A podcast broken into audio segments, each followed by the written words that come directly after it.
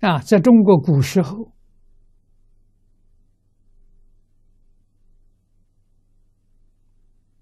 师道是非常尊重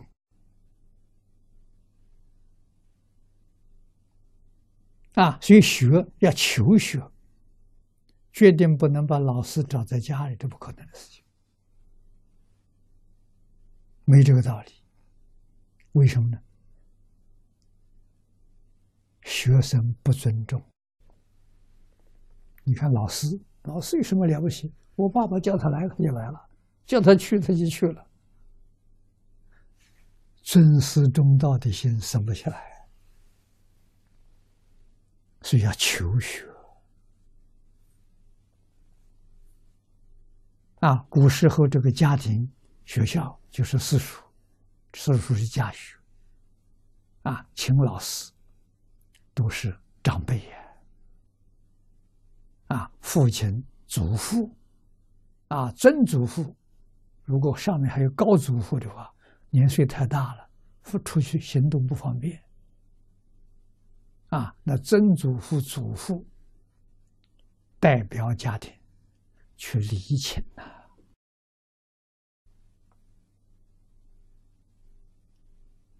啊，借老师。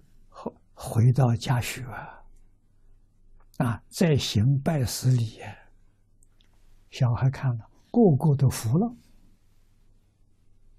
啊，我们家的长辈老人对老师这么恭敬，还敢不听话吗？不敢了。所以教尊师重道是这么教的，身教啊，啊。做出这个样子给晚辈看了啊！祖上对老师是多么尊敬啊！世代相传呐，啊，师道不衰呀！啊，师道建立在孝道的基础上，所以孝是根。啊，事是本，有根有本。啊，今天根本没有了。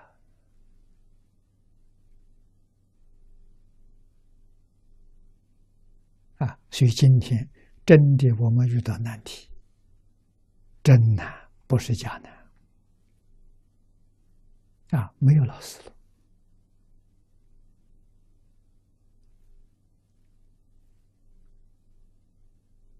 也没看到孝道了，如何把这个根再培养起来？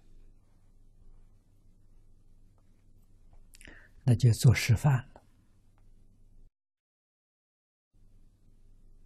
啊，要做一个好的示范点，把孝亲尊师做出来。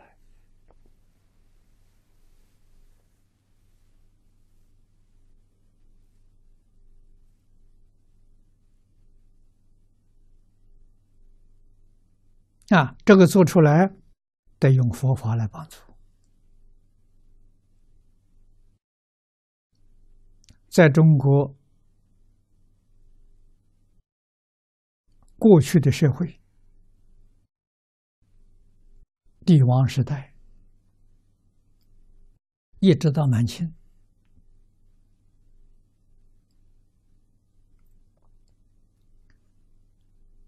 中国人也有阶级。士农工商，把读书人摆在第一位，把做生意买卖的摆在最后。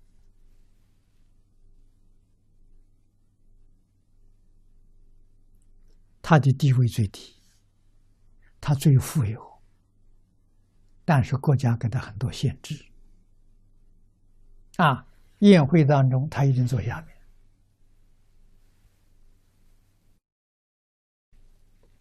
啊，衣服穿着虽然有钱，不能穿的太华丽。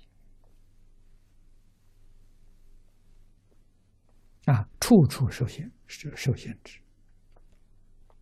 啊，纳税的时候要你多纳。啊，为什么要这样的？上贬义的啊，让现在人起反感。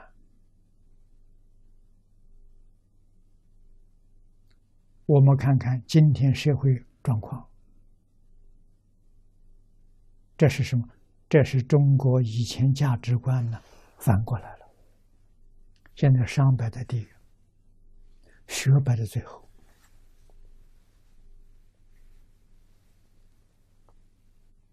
真正做学问的人很可怜，社会上没地位，没人瞧得起你。现在人可能表你有多少钱，用这做标准啊！现在与就全部都变成商了，学也经商了。啊，开补习班收钱，也都变成商人了。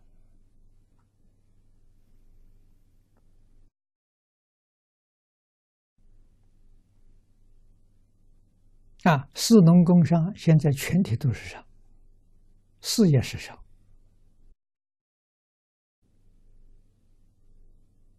啊，学文凭可以买卖的，官位也可以买卖的。啊，全都变成商了。啊，商怎么让大家争利？这一争利，社会就乱了。就晓得古人用心多苦，古人用心多周到。啊，他们看得多清楚，所以这样做法。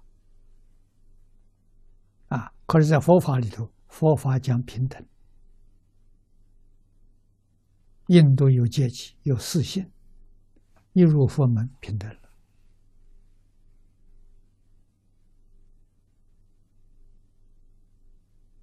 啊！所以佛法是平等法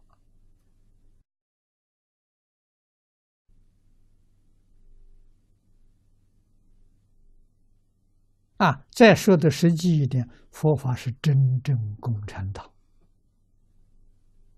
一点都不假。啊，他要求平等，啊，佛跟众生平等，众生跟佛平等，一切众生本来是佛，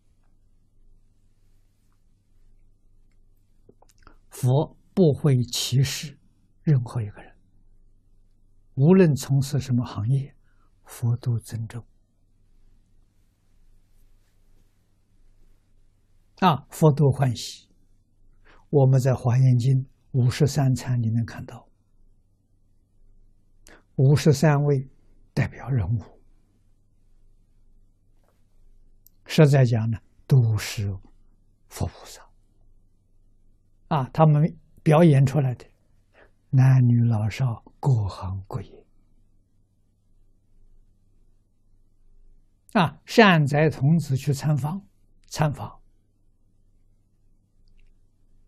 每一位善知识都同样的礼敬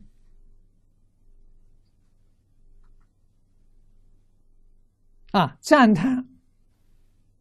只有三个，没有赞叹。这三个是演什么呢？演贪嗔痴的，这不是善法，所以恭敬没有赞叹。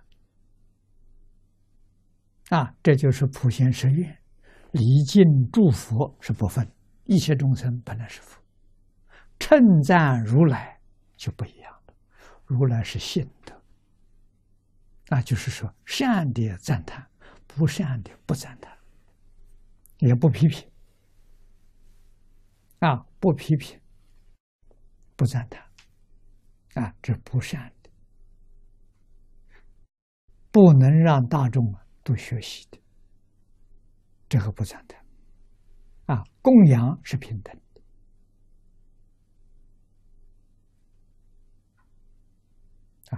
这是大乘佛教。